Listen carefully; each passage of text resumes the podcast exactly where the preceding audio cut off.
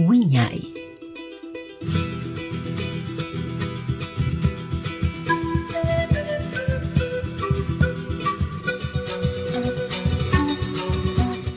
Radio Comunitaria Bicentenario presenta su programa Wiñay.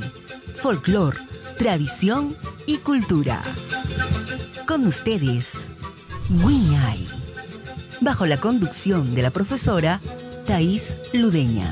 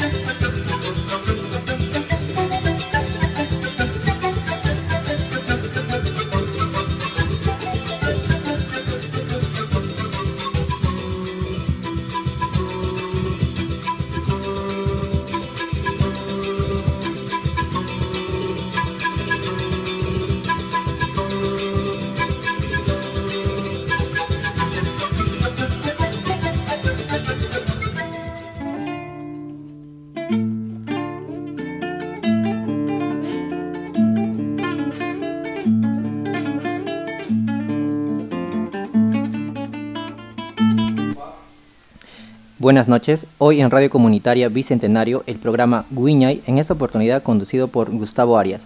Eh, hoy como invitado tenemos al economista Henry Mucho Mamani. Eh, un gusto tenerte aquí Henry. Eh, para comenzar me gustaría que hables sobre ti para que tal vez nuestros oyentes se conozcan un poco más. Hola, ¿cómo están a todos los oyentes esta noche? primero, Gustavo, agradecerte la invitación por estar presente aquí en Radio 200 Bicentenario y pues solamente comentarte un poquito de mí. Eh, soy un economista, bombero de profesión, paramédico también de carrera y entre otras profesiones eh, como un voluntariado en diferentes organizaciones. Algo que quieres comentar, yo creo que comenzamos con, las preguntas y ya se van a ir dando los temas. Ya, para comenzar me gustaría saber eh, qué relación es la, tiene la economía con la ingeniería, ingeniería económica. ¿Qué relación hay? Ajá, o sea, un ingeniero económico es igual que un economista. Mm, ¿O parecido? Ah, es diferente. No, ¿por qué? Porque eh, en realidad si tú te basas en una carrera como economía, es, la madre de todas las ciencias eh, administrativas, por así decirlo, ¿no? Eh, ingeniería económica basa más su experiencia en un lado fundamental de, los números, que pueden ir por encima de un, un, acto contable dentro de una empresa, se podría decir, ¿no? Entonces, los ingenieros económicos tienen más experiencia en, el lado numérico, por así decirlo, a lo que es un economista que es más de letras o administrativamente. Ah, ok. Ya, ya te voy entendiendo más o menos, esa es la idea. También tengo entendido que me has dicho que eres eh, bombero, así. ¿Y cómo así tomaste esa decisión de ser bombero? ¿Cómo así de chiquito decías, veías a los bomberos y decías, yo quiero ser bombero? O, es que fue una decisión que tal vez te pasó en la adolescencia o tal vez dentro de la universidad? ¿Cómo así nació esa pasión? Es que todo parte de un accidente. Ya. todos tenemos ciertas secuelas. Bueno, yo quería primero estudiar medicina, pero al final, eh, por decisión de, familia o lo que nosotros llevamos en el colegio, que es un test para poder estudiar o saber qué estudiar, me se abocaba más a lo que era economía. Me gustaban los números en ese entonces, me gustaban las letras y no, lo no le dedicaba tanto al tema de, química, física que había en los cursos de colegio, ¿no? Pero eh, conforme iban pasando los días, mi hermano es médico, entonces a raíz de eso se me nació a mí la idea de poder yo querer estudiar medicina, uno, y al no poder, cuando ya estaba dentro de la universidad, comencé a yo presenciar varios accidentes indirectamente, o sea, no causados por mí. Ah, simplemente porque en el camino yo veía personas que les pasaba algo y a mí me daba la intención de poder ayudar es de ahí también es porque nace el tema de voluntariado en general, ¿no? Claro. Y un día mi hermano me dice, ¿sabes qué? ¿Por qué no postulas a los bomberos? Yo conozco a un bombero que tal vez te pueda ayudar y mi hermana estaba haciendo en ese momento, si no me equivoco, un serum. Entonces, eh, me dio la idea y yo en ese momento dije, ya, ¿por qué no? Me fui a una de las compañías aquí en Tacna, donde me desanimé totalmente porque tal vez no, no, no tenía ese, o no, no encontré esa respuesta que me motivara a mí para poder ingresar. Eh, tal vez sentías eh, lo que tú me dices, siempre tenías ese ánimo de servir a las personas, de ayudar a las personas, ¿no? Porque de hecho de ser médico, querer ser médico creo que son las personas que más sirven a la sociedad, ¿no? Es algo fundamental y tal vez no te llenaron esa, esa emoción de servir a las personas, ¿no? Ah, sí. Eso sí, entonces en ese momento nació esa idea y justo llegaron a la, a la universidad porque hacen su recorrido los bomberos por diferentes instituciones eh, buscando pues para que puedan postular, ¿no? Y es ahí donde yo conozco a los bomberos de mi compañía que están en la 24 y me dicen para que yo pueda postular. Y dije, genial, ¿por qué no? ¿Por qué no me animo? A ver, voy a ir. Y justo el día que voy, uno de mis docentes era el jefe de compañía en ese entonces. Se cruzaron. Se cruzaron. Te cruzaste con él. ¿qué, haces acá? Las clases no son acá, me dijo. entonces, justo estaban dando una práctica de RCP, de reanimación cardiopulmonar, y me dijeron, practica, o quédate a ver un momento. Y me, me animó, me animó esa idea de poder entrar ahí a los bomberos y desde ahí ya pues ya se sabe toda la historia ¿Y, que conoce. ¿Y cómo así te preparaste? Eh, porque creo tengo entendido que hay un proceso de postulación, o sea que les escogen, no todos que se escriben van, no, son bomberos. ¿Cómo así te preparaste? ¿Cómo fue ese proceso también de preparación? ¿Y cómo fue el proceso de la selección, no? Es que todo tiene sus etapas. Entonces, para uno para poder postular a los bomberos tienes que postular a una compañía. Entonces tú tienes que encontrar una compañía que esté cerca a, ¿A donde vives. Claro, a tu hogar, donde vives. Y o donde tú consideres que te puedas desenvolver mejor, pues, ¿no? Es decisión de cada uno en realidad. Pero lo ideal es de que uno postule a la compañía que está más cerca a su, a su hogar. Y al postular, al tener una compañía, comienzas a postular eh, a la escuela. Dentro de tu compañía comienzan a impartirte algunos conocimientos para que tú puedas eh, prácticamente nutrirte de conocimientos de qué es ser un bombero, de qué es mística, de qué es lo que vas a hacer, eh, adaptarte prácticamente a todo lo que va a venir más adelante.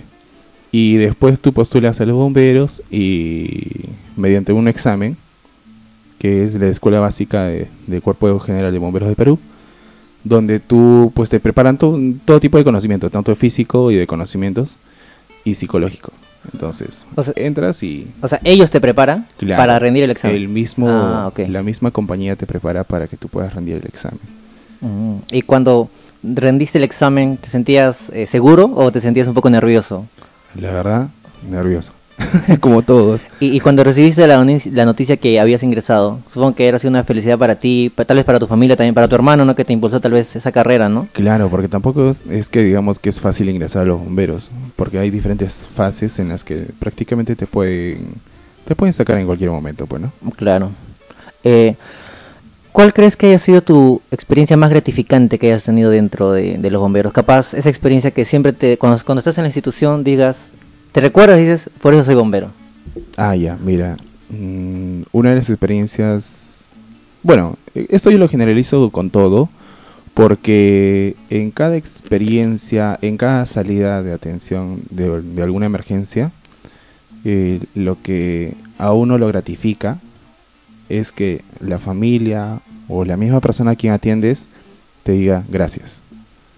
Y eso es un pago totalmente fuera de lo que pueda ser material y uno se siente demasiado como que diciendo, oye, ¿sabes qué? Este, hoy salvé una vida. Es que yo creo que te sientes, y con todas las letras, un héroe. Es que los, yo creo que los bomberos son héroes en realidad, ¿no? Porque un héroe arriesga su propia integridad sabiendo que puede ser lastimado, sabiendo que tiene miedo capaz, va y se arriesga para ayudar a otras personas. Y en el Perú, que es el caso, son voluntarios, ¿no? Tal vez no como otros países que son pagados, tal vez, ¿no? Y yo creo que esa, esa sensación que sientes es muy bonita y, o sea, eh, muy reconfortante, ¿no?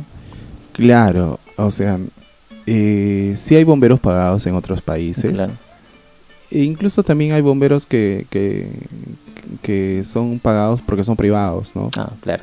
Que son instruidos por otros, otras instituciones también se podría decir. Pero eh, dentro de todo creo que lo, lo gratificante de ser bombero es el hecho de poder ayudar a otras personas. Eso. claro.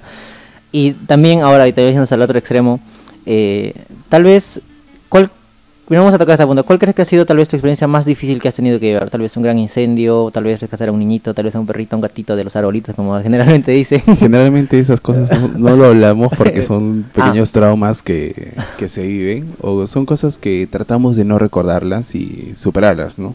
Porque si, si nos vamos a la pregunta que es qué tragedia o qué situación más complicada has tenido, para nosotros eh, es difícil de algún modo recordar esos momentos porque para otros es totalmente malo, ¿no? Para la familia o las personas que viven ese momento es totalmente malo. Pero nos quedamos con lo bueno mejor. claro.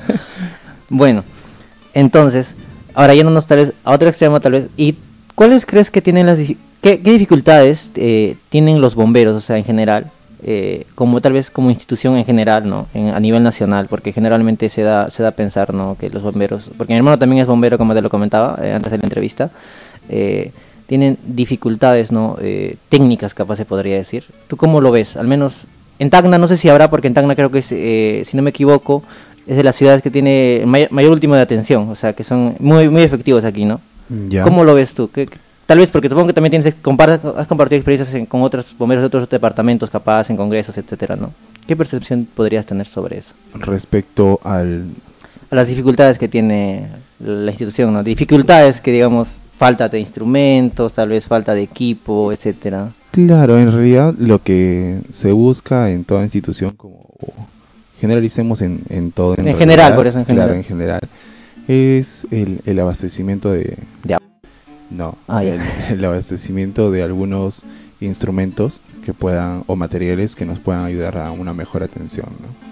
Eh, algunas ciudades, por ejemplo, se podría decir de que eh, tienen algunas unidades que están fuera de servicio, que se necesita apoyo de cierto modo por parte también de, de la municipalidad o gobierno regional o empresas privadas, donde se solicita donaciones para arreglar ciertos ciertos bueno, ciertas partes, ¿no? O autopartes de las unidades.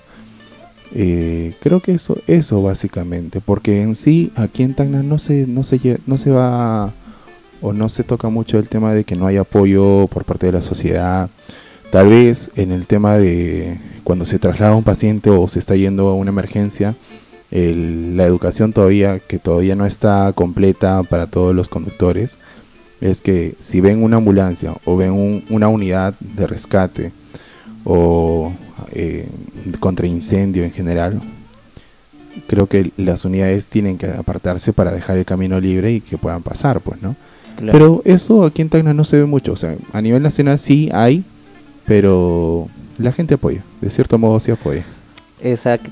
De alguna manera en Tacna está, digamos, eh, eh perdón, eh, en Tacna, eh, todos sabemos que tenemos un problema de recursos hídricos. En ese tema, ¿cómo, cómo lo toman ustedes? Ah, ¿Existe también para los bomberos? ¿O es que tal vez dentro de, sus tomas de agua, eh, siempre hay agua, no lo creo, ¿no? ¿O sí? O sea, los, el tema hídrico a nivel de todo Tacna sí hay en diferentes lados. Ya nosotros conocemos en algunos puntos, ¿no?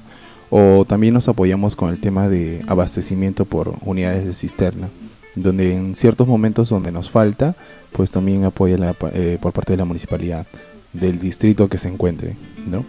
A veces llegan cisternas de la municipalidad o del gobierno regional o de cualquier otro distrito que, que apoyan de cierto modo y no a, abastecernos para poder apagar o controlar un incendio.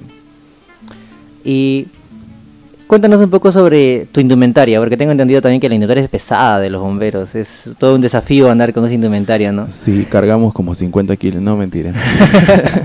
Pero sí, o sea, sí, sí es pesada. Es cuestión de adaptarse, porque es justo eso, la, la formación que tiene un bombero dentro de la escuela o previo a la escuela, es que te comienzan a, ¿cómo te digo? Tienes que aprender a a tener eh, o utilizar ese equipo que te dan. Y creo que con el tiempo uno se va acostumbrando al peso que, carga para poder atender una emergencia, ¿no? Ya sea como con, el EPP, el equipo de protección personal, ya sea con nuestro arnés y la botella que cargamos de aire comprimido, o el casco, las botas, y más aún cuando está mojado, peor todavía tiene más peso, pero de cierto modo como que sí nos adaptamos en ese momento y se, como algunas personas dicen, ¿no?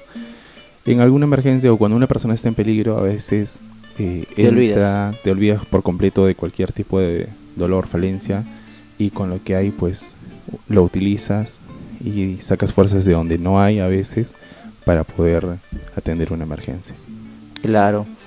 ¿Y qué recomendación tal vez eh, le darías a las personas? Digamos, ¿qué recomendación, qué cuidados, digamos, para evitar tal vez incendios, etcétera? Generalmente los bomberos son los que instruyen eso, ¿no? Conexiones eléctricas, capaz. ¿Qué recomendaciones les podrías llamar? O sea, eh, en casos de emergencias, eh, ¿qué deberían hacer? Mm, depende de la emergencia, en realidad. Es muy variante eh, para poder hablar de algo en específico. Pero ante todo es mantener la calma. Creo que ante cualquier tipo de situación, de cualquier tipo, creo que mantener la calma es lo primordial. Porque si nos desesperamos, uno, nos nublamos. Dos, desesperados no podemos hacer bien las cosas. Y algunas personas temblamos. Incluso los bomberos en algún momento lo hemos hecho. Pero llegas a un momento en el que tienes que encontrar tu tranquilidad. Y pensar con, la cabeza fría, por así decirlo, para poder actuar en, cualquier situación, ¿no? Mira, y hablando de eso, ¿y cómo fue tu primera experiencia siendo bombero? ¿Te acuerdas? Ah, sí, claro. Son pequeños traumas. Ah, fue un trauma.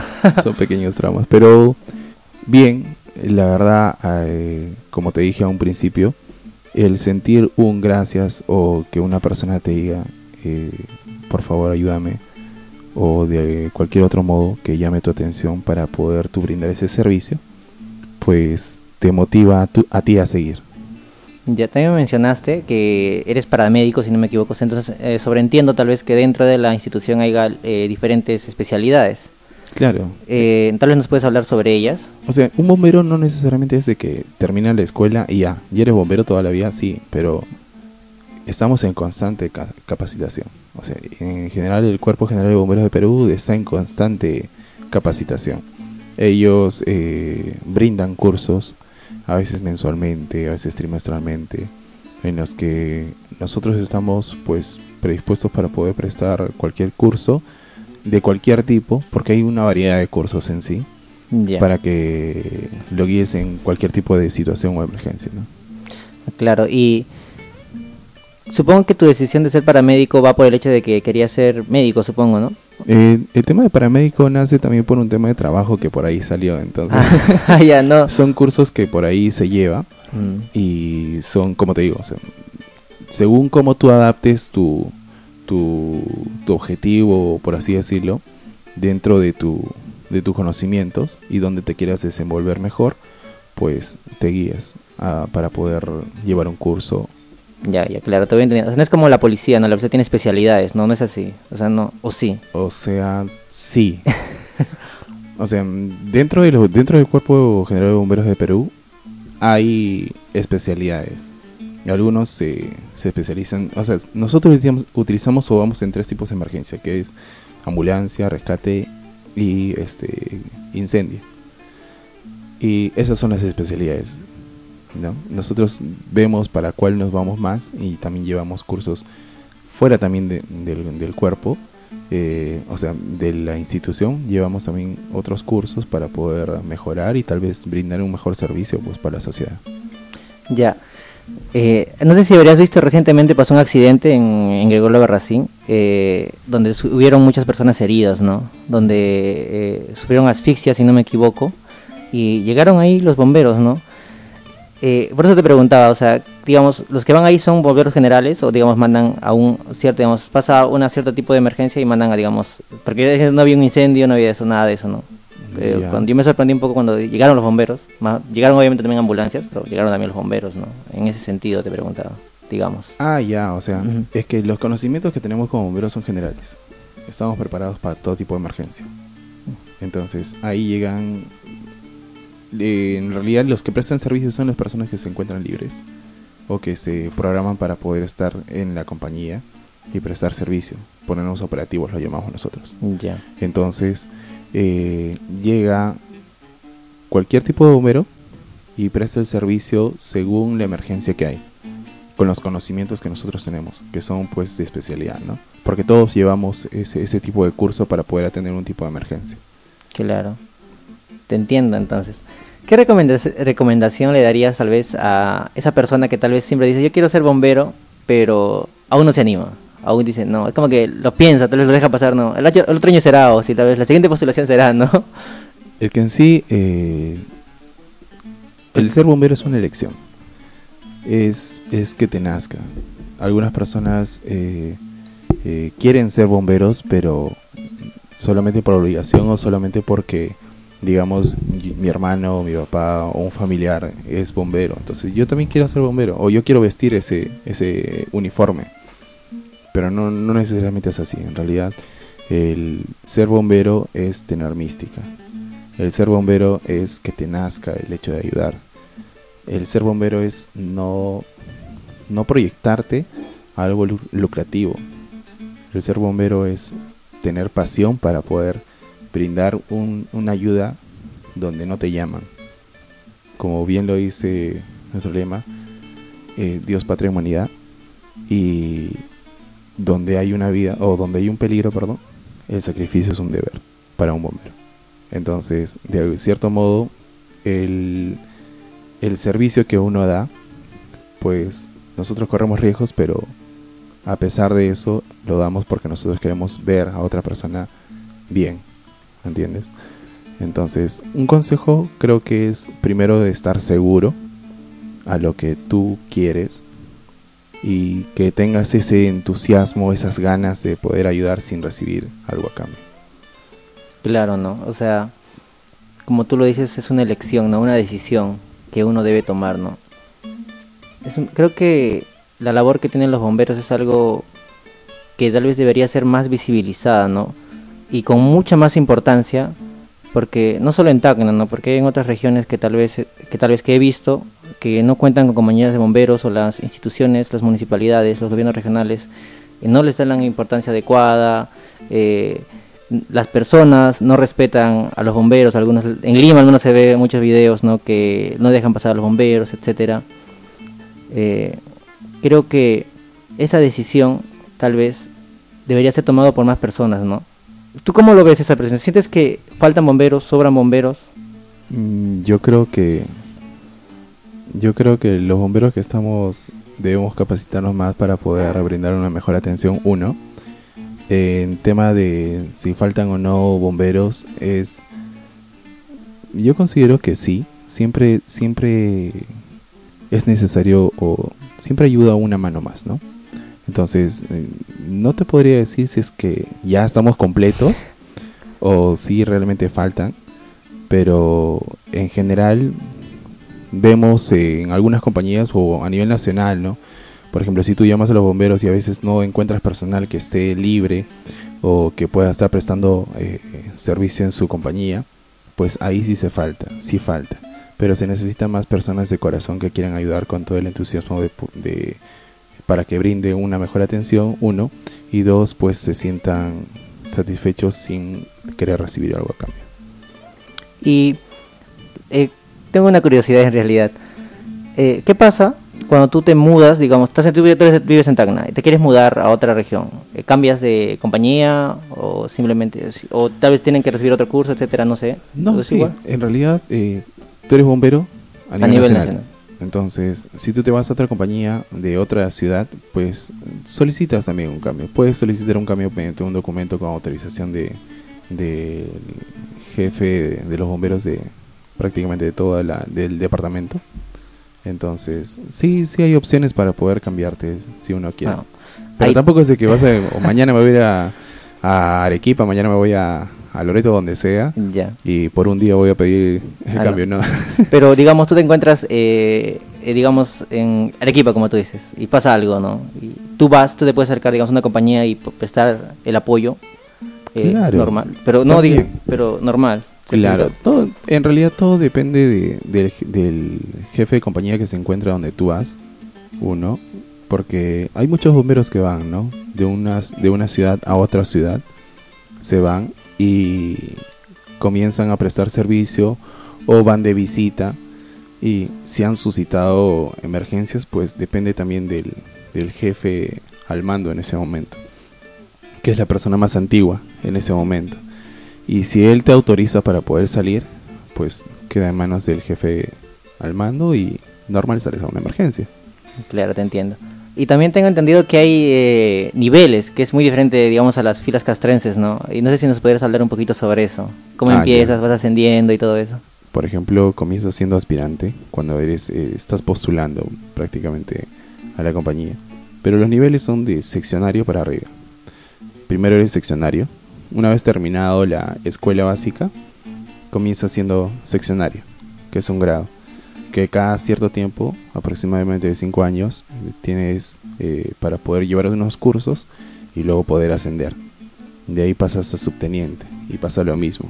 Llevas cursos y comienzas a capacitarte y asciendes a teniente. De ahí a capitán, de capitán a teniente brigadier.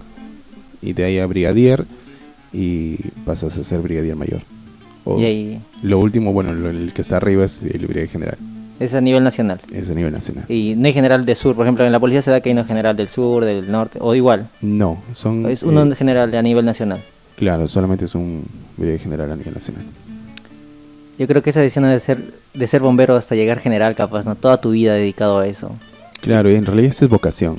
O sea, y no, no sientes que tal vez de alguna manera, no, no que te consuma ¿no? una parte de tu tiempo, sino eh, o sea, tampoco que te quite tiempo, sino decirlo así, o sea, que, digamos, te limite un poco tal vez. Mm, no, en realidad. Hay muchos que incluso eh, se basan al tema de, yo soy bombero y yo estoy aquí por ayudar a otras personas, no por, por un grado. Pero sí, conforme pasa el tiempo, pues comienzas a, a tener más experiencia y comienzas a adquirir más conocimientos, lo cual te lleva también a tú a estar afuera y comenzar a, dirigir a otras personas. Bueno, a los, a los que están debajo tuyo, ¿no? Conforme va pasando el tiempo, pues mientras más tiempo estés en, en el cuerpo, ganas más experiencia, más años y hay personas nuevas que entran. Entonces esas personas son menos antiguas. Y de cierto modo, pues ahí te van a, te van a, te van a dar la oportunidad que tú puedas mandar o comandar esa, esa emergencia. Digámoslo así, mayor responsabilidad, ¿no? Claro. Así como cualquier cosa, mayor responsabilidad. Claro. Entiendo. Ya, entonces, eh, gracias Henry. Eh, vamos a irnos a un pequeño corte y luego vamos a seguir conversando. Eh, ya, nos, ya nos reencontramos en Guiñay. Listo.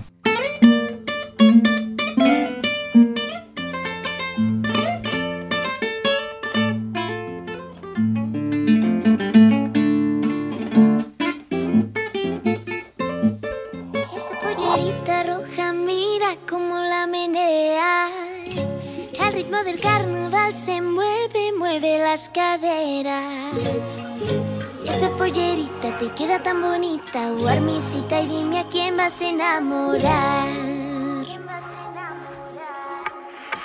Date una vuelta, mueve caderas, baila hasta abajo.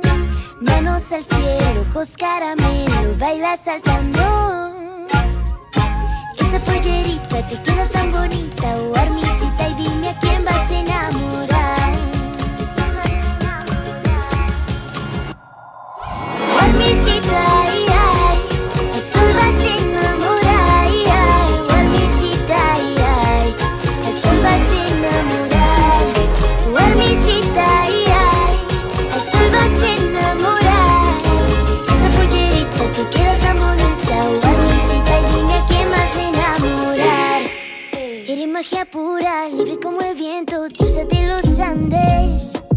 Y entre las estrellas brillas como nadie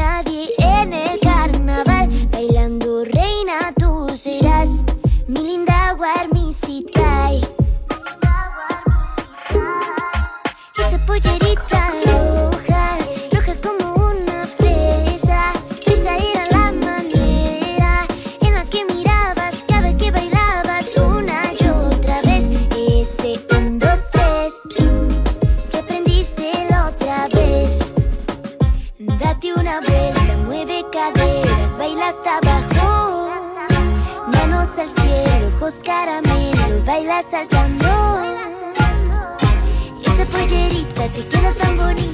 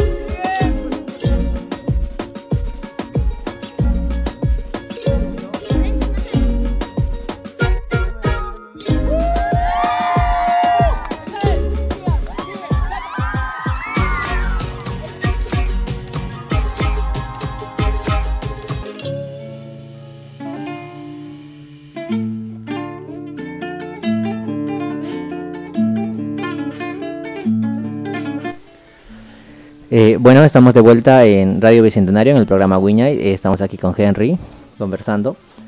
Bueno, Henry, a ver, quisiera que me hables un poquito sobre lo que es ser economista, tal vez en la, en la práctica, en la vida, en tu desarrollo eh, profesional. Ya, bueno, solamente comentarte un poquito. el objetivo prácticamente de la economía es mejorar las condiciones de vida de la población ya teniendo en consideración que los recursos disponibles son limitados, o sea que existe prácticamente la escasez. Y lo que nosotros tratamos de hacer es administrarlo de una mejor manera. Y las necesidades, pues obviamente que tiene cada uno son ilimitadas, ¿no? Y depende de cada uno, pues a dónde queremos dirigirnos con...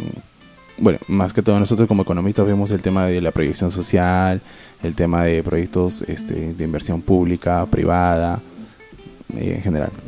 ¿Y cómo si eh, es la experiencia de, digamos, gestionar un proyecto? ¿Cómo inicia? Supongo que iniciará como, obviamente con una idea, ¿no? Pero lo vas trabajando, con un grupo de trabajo, obviamente. Claro, en realidad todo parte de una idea, en general. Si hablamos de gestión, todo parte de una idea. Por más simple que sea, pues se puede convertir en la mejor idea que haya podido nacer, ¿no? Pero depende mucho del apoyo que uno tiene eh, en el proceso de la ejecución, ¿no? De la gestión. Tú, tú también sabes eso. Entonces la entrevista también puede ser para ti. Claro, sí, en realidad podemos conversar sobre todo, ¿no? bueno, eh, también has, tú, has sido eh, parte de voluntariados, eh, así presidente de un voluntariado que es grande aquí en Tacna. Eh, ¿Cómo es así trabajar con un grupo humano? ¿Qué, experiencia te llevas de, de, eso? Es demasiado enriquecedora porque tú comienzas a conocer en todo tipo de situación a todo tipo de personas eh, el pensamiento que puede tener una persona es tan cambiante frente a la situación que haya. Entonces, eh, yo he estado dentro de CIOF June Perú y también he estado representando a Tacna en el encuentro juvenil eh, macroregional, si no me equivoco, no, nacional, perdón. Del Senaju, si no me equivoco. Sí, en, en todo Perú, que ha sido en Arequipa. Entonces, dentro de las experiencias que he tenido, también como representante del CPJ, ha sido de que encuentras una variedad de personas con diferentes edades y con una madurez que cualquiera podría tener a cualquier edad. Hay personas que tienen 15, 16, 17 años que tienen una madurez grande en el aspecto de, gestión, de comunicación y que prácticamente eso ayuda mucho para que una persona que sea quien está a la cabeza pues pueda liderar un proyecto, ¿no? Y pueda andar. Claro. Y cuando tú eres tal vez el, representante de una organización, eh, cargas una responsabilidad, ¿no? Y cuando vas, digamos, te presentas eh, a una municipalidad, tal vez a una, a una, empresa, al momento para gestionar un proyecto, eh, ¿cómo lo haces, no? ¿Qué, digamos, qué pautas tomas? ¿Sigues tal vez algo, no? Una, ¿Cómo te contactas con la empresa, etcétera? ¿Cómo buscas esas alianzas? En realidad comienzas a tocar puertas como en algunas situaciones se da, ¿no? Tocas puertas para saber qué se necesita, porque cada institución es diferente respecto a la adquisición de documentos, a, a qué se le puede dar a esa institución, si es que es privada, de qué forma también les, les, les, les das como una respuesta o una ayuda también a ellos, o les contribuyes a ellos. Y depende de la institución en realidad. Nosotros las veces que hemos pedido apoyo a una, a una municipalidad o gobierno regional o en la que yo también estuve trabajando en la municipalidad y también eh, recibía esos documentos de, ayuda de ciertas organizaciones juveniles eh, o de personas que, que, querían hacer un proyecto, querían gestionar un proyecto, pues simplemente eh, se ve la forma para poder constituir esa idea y pues prácticamente se apoya de cualquier modo, ¿no? Eh, pero no siempre se apoya, ¿no? A veces, sabes, las, municipalidades te cierran las puertas. Generalmente las instituciones públicas, ¿no? Tal vez las empresas generalmente se ve por el lado de qué puedo recibir a cambio, ¿no? ¿Tú qué me ofreces y yo qué te doy, ¿no? Y de esa manera trabajas. Digamos, si generalmente quieres gestionar un proyecto, eh, digamos, los, no sé, de comida, puedes acercarte a restaurantes. Claro. Es un poquito tal vez, eh, no decirlo más fácil, eh, pero digamos que ambos pueden ganar. En cambio, con una municipalidad, a veces tú te acercas y generalmente todo es presupuestal. Y mira, tú que has estado adentro y afuera de la municipalidad, ¿cuáles crees que son las limitantes al trabajar con las instituciones públicas? ¿Por qué a veces se dan esos rechazos o esos apruebos también? ¿Por qué se aprueban algunas cosas? Es que depende mucho de la, del presupuesto que lleva cada área. O sea, no es por tampoco meterme en las decisiones que tengan o o los, las tareas que tengan cada, cada área, pero yo tengo entendido de que cada área tiene un presupuesto, que lo manejan a su modo, pues simplemente eh, uno pide un apoyo, de cierto modo, a veces hay apoyo completo, a veces no hay, y a veces hay medio, eh, un apoyo medio, por así decirlo. Y en mi, en mi situación, yo, es, yo, pues las veces que he pedido un apoyo a la municipalidad, me lo han brindado de cierto modo, sí, completo gracias también a la señora Luz Lucea, que me apoyó en todos los proyectos que he tenido, tanto como trabajador de la municipalidad, como también eh, fuera de la municipalidad como, como socio, ¿no? como un voluntario. Claro, en realidad agradecerle desde aquí a la señora Luz, sea que siempre apoya a los, a los, jóvenes voluntarios, a las organizaciones juveniles. Si no me equivoco, es la encargada de la unidad de juventudes, ¿no? Sí. Sí, y la encargada del CPJ. De la Municipalidad Provincial. De Tacna. sí, exacto. Eh, ella siempre dispuesta a colaborar con nosotros. Bueno, y cuéntanos, ¿cómo fue esa experiencia en el encuentro de juventudes? Conocer otros voluntarios, porque si ofreces de cultura, pero hay voluntarios ambientales, eh, civiles, etcétera, de, de derechos humanos, LGBTIQ. ¿Cómo es esa experiencia que se da? ¿Hay un choque, hay una confraternización, debaten ideas? Porque también hay eh, voluntarios también conservadores que llevan políticas, son conservadores. ¿Cómo, cómo, cómo lo ves tú en una realidad tal vez nacional o del sur, no? Es que en realidad si nos ponemos a pensar, digamos, en un tema en específico, eh, cada persona o cada representante de cada organización eh, te habla de su, de su aspecto, de su punto y a veces llegas a, entrar en una controversia cuando tú quieres hablar algo que no es de lo tuyo y te quieres meter en lo que sí es lo suyo. Y al final llegas a una controversia y al final llegas pues a un punto en el que... No avanza, ¿o sí? Sí, sí se avanza, porque en realidad hay diferentes tipos de organizaciones donde te apoyan y hay una persona que es el, el, el, equitativo, por así decirlo, la persona que quien lleva el equilibrio del, del grupo, porque dentro de, esas, eh, dentro de esos eventos que hay de confraternidad, conferencias en general, eh, llegan, llegan a un punto de conversación en el que todos opinan y se llega a un consenso, ¿no? Para poder eh, llegar a un punto y resolver el tema o sacar un proyecto o, hacer algo. Todos se nutren todos se nutren de, algún modo. Pero sí hay controversia en realidad.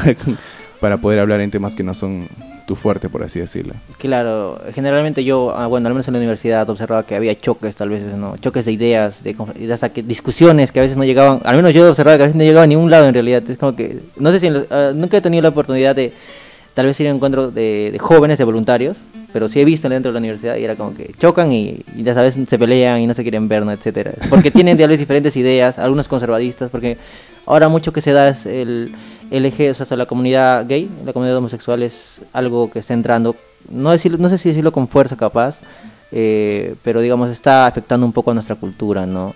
De, o sea, de una manera que tal vez la cultura anterior, que era muy conservadora, no la quiere aceptar.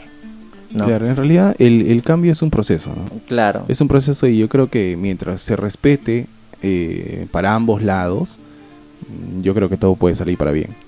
Y yo lo que iba era que, digamos, a un futuro, como tú has estado, mira, tienes más experiencia de los años, en la juventud, toda la juventud, ¿cómo tú lo ves en un futuro? ¿Crees que ese proceso se va a dar, digamos, positivamente, con una aceptación, o lo ves de una manera que, tal vez, al menos en el Perú lo observo, ¿no? O va a ser todo lo contrario, capaz va a ser rechazado, va a seguir, va a seguir siendo marginado, tal vez, a esa comunidad. ¿Cómo lo ves tú? Porque en esos encuentros yo pienso que se observa, ¿no? Si hay una aceptación, porque ahí están, tal vez, eh, la mayoría de la representación de todos los jóvenes, de todos los voluntariados jóvenes. Sí, pero en realidad, o sea, una persona líder creo que yo, porque en ese encuentro que yo estuve, por experiencia, ha sido líderes de organizaciones o líderes representantes de, de su ciudad, de su departamento. Y ahí llegan personas que tienen un conocimiento más o una, una mentalidad más abierta, por así decirlo. ¿no? Que llegan a opinar de cierto modo, pero con respeto. Que no comparten algunos la idea de que haya ese tipo de cambios eh, al, al tema homosexual, por así decirlo pero sí respetan mucho. Y mientras haya respeto, como te dije, por ambos lados, todo bien. Yo creo. pero si es que ahí también hay, hay algunas personas que se, se, pasan de morbosos, por así decirlo, o que irrespetan ciertos lugares, como el tema de pintados, de querer hacerse respetar con, con ciertas marchas que son prácticamente eh, eh, que dañan nuestros patrimonios entonces, yo creo que mientras haya un respeto por ambos lados, la sociedad va, va, a ir adelante y esto, y esto te lo digo a futuro porque a futuro, quieras o no, vas a ver esto. Con el tiempo ha estado pasando desde años remotos, ha pasado el gusto cambiante del, del sexo, por así decirlo y a futuro se está dando más y ahora tú lo ves en las calles tú lo ves en las calles a, personas a parejas normal eh, caminar eh, demostrarse algún tipo de cariño o afecto pero siempre con respeto creo yo Claro, en realidad eh, Tacna es una ciudad tal vez muy moderna, capaz de llamarlo así, es muy aceptable. Yo al menos en otras regiones he observado que no, no se ve mucho eso en realidad. Eh, yo creo que aún el Perú es un poco conservador, capaz, de alguna manera. Pero como tú dices, todo va a ser un proceso. Creo que el mayor ejemplo sería tal vez el proceso que tuvieron las mujeres, ¿no? La reivindicación que tuvieron todas las mujeres, ¿no? Todo el proceso que hubo, que son de años, de años, hasta ya la actualidad, ¿no? Que, que siempre fueron iguales a nosotros, pero nunca lo aceptábamos. pero lo, bueno, en esa la ciudad machista que había antes. Y yo pienso que va a pasar, como tú dices, en un futuro lo mismo, ¿no? Como ahora que decimos, no son iguales a nosotros, no nos aceptamos, etcétera, pero a un futuro son iguales a nosotros, son seres humanos. claro, es un proceso cambiante en realidad, porque como tú mismo lo has dicho, a las mujeres antes no se, no se le daba el voto o no se, no se permitía a una mujer trabajar, pero con el tiempo se ha estado dando poco a poco y a la final es todo, basa, todo, todo se basa en, en respeto de los valores. Pero también en luchas, yo creo, no tanto, porque a veces escuchaba que tienes que romper de alguna manera el sistema, ¿no? Y yo creo que en algún momento va a pasar tal vez en Perú, como en otros países, que esas comunidades, esas organizaciones han empezado a romper el sistema. De alguna manera lo han hecho y recién tal vez han sido visibilizadas y con el tiempo se ha tenido, como dices, aceptar y cambiar, ¿no? Creo que ojalá que no lleguemos que en otros países que haya asesinatos de ambas partes, eh, no feminicidios, eh, ¿cómo se diría en este caso? Bueno, que digamos haya un choque cultural tan fuerte porque Perú creo que la mayor dificultad que tiene, a diferencia de otros países, al menos yo lo observo que es, hay una mezcla de culturas tan extensa que es difícil de ponernos de acuerdo, ¿no? Y creo que esa limitante que tiene el país es, es complicada, ¿no? Y tal vez en los jóvenes, por eso te preguntaba la pregunta, en los jóvenes y nosotros se observa, ¿no? ¿Cómo va a ser el futuro? porque ahí está, nosotros somos el futuro. Dice, si en este momento, como dices, hay respeto, al menos en Tacna creo que sí, pero a nivel nacional es complicado, ¿no? Por eso... Depende en realidad del departamento, de, los lugares donde se encuentren, porque hay, hay lugares donde prácticamente no se ve este tipo de casos y hay lugares donde sí hay más casos, ¿no? Y como tú lo dices, ¿no? Eh, estamos ahorita en un, país pluricultural, donde prácticamente todas las culturas, por la inmigración y la migración, tú vas a ver de diferentes países y de diferentes ciudades en otras ciudades. Acá en Tacna ves de todo un poco. Si vas al centro, peor. Entonces, de cierto modo, eh, hay respeto de algunas personas y hay rechazo de otras personas pero conforme se va, yo creo que mientras se va dando el tiempo y esto se inculca también dentro de la, educación, prácticamente vamos a ir con un paso bien, ¿no?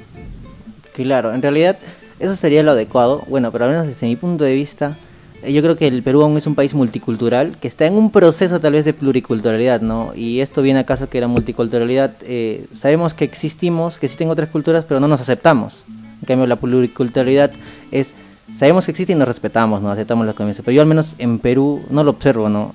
En Tacna sí, obviamente hay ciudades, como tú dices, que sí se aceptan, pero cuando vas al centro o a otros lugares, eh, hay choques de culturas. Hasta el mismo, tú, tú vas a, a, Puno, al menos que, porque Puno concentra aymaras y quechuas, hay un choque entre ellos. Hasta tú ves a los vecinos, se miran, hay todo eso. Hay una disconformidad tal vez entre ellos, cuando en realidad sus diferencias son mínimas, pero ahí está, ¿no? Yo por eso que creo que ese proceso, la verdad desde mi punto de vista, a ser un poco difícil, ¿no? Pero bueno, tal vez... Con el tiempo. con el tiempo, ojalá, ojalá, Con, ojalá con el tiempo todo sea diferente, ¿no? Personas como tú. no tanto como yo en realidad. Creo que como todos los jóvenes que están prestos a servir, así como tú, prestos a servir, dedicar un tiempo al voluntariado. El voluntario creo que es algo muy valioso que hacer porque es dedicar tu tiempo tal vez sin esperar mucho a cambio. Tal vez un recompensa, como tú dices, un gracias, ¿no? Solo un gracias, pero ahí. En realidad eh, hay todo tipo de, pago, por así decirlo, eh, entre comillas. Pero no monetario. Pero no monetario, no material. Pero sí de, de enriquecimiento, de, de sentirte tranquilo, de sentirte feliz por lo que hiciste. Porque hay voluntariados como en lo que tú estás ahorita, eh, apoyan a la cultura. Y que de los proyectos que sacan ustedes, no es que tal vez haya una persona directamente que les diga gracias, o a veces no se recibe nada, o hay personas que te dan la espalda, o que critican detrás. Pero de cierto modo, lo que uno hace, como la organización, todo tipo de organización, lo hace con un pensamiento positivo, para bien, para la sociedad, para uno mismo, para sentirse bien uno mismo y tal vez eh, dar un granito de arena a, a tu ciudad, a tu distrito, a tu país, y pues donde estemos, pues siempre vamos a tratar de, mejorar, creo yo. Claro, ojalá que, nos escuchen y todos los jóvenes de ahora y los jóvenes que están, que nos estén escuchando, de alguna manera se acerquen a, un, lo que ellos sientan, que sientan donde puedan pertenecer y pertenecer tal vez a una organización donde tal vez pueda conocer a una familia, ¿no? Porque a veces un voluntariado no solo es estar, hacer proyectos, etcétera, sino también se va conformando una pequeña familia dentro de ti. Bueno, Henry, casi ya para terminar, te quiero hacer una pregunta que casi le hago a todos mis entrevistados, es ¿Qué se siente ser tacneño para ti? ¿Qué representa? Te comento algo. Uno. No me digas que no eres tacneño. No soy tacneño. Ah, ya. De corazón soy tacneño. Entonces, ¿qué se siente vivir en Tacna? ¿Qué sientes? Una emoción grande. Porque aquí no termina la patria. Comienza Aquí la patria. comienza el Perú. Entonces, de cierto modo, en cada, en cada situación que yo he estado, ya sea, llámese evento, llámese proyecto, llámese eh, la vivencia, el pasar por las calles mismas del centro, caminar por, por, algunos distritos, pues te hace sentir bien, más aún cuando llega agosto. Ahí se siente el patriotismo del Ahí se siente lo que es verdaderamente el Perú, porque en Tacna mismo sientes esa, esa alegría, ese patriotismo no, yo creo que no en todas las ciudades. Creo yo que estuve en diferentes ciudades, no se vive tanto como, se vive aquí en Tacna. Incluso yo eh, cantando el himno nacional se llora, se llora, se canta con el alma, se vive y se goza. Así que me siento demasiado agradecido yo con Tacna por lo que me ha dado. Y pues con lo que yo pueda dar, pues simplemente yo daré hasta donde yo pueda. Muchas gracias Henry por esas palabras. Eh, esperemos encontrarnos otra vez para conversar aquí. Eh, bueno, eh, despedirnos de todos nuestros oyentes y ya estaremos en una próxima oportunidad. Gracias. Hasta luego. Bien a Radio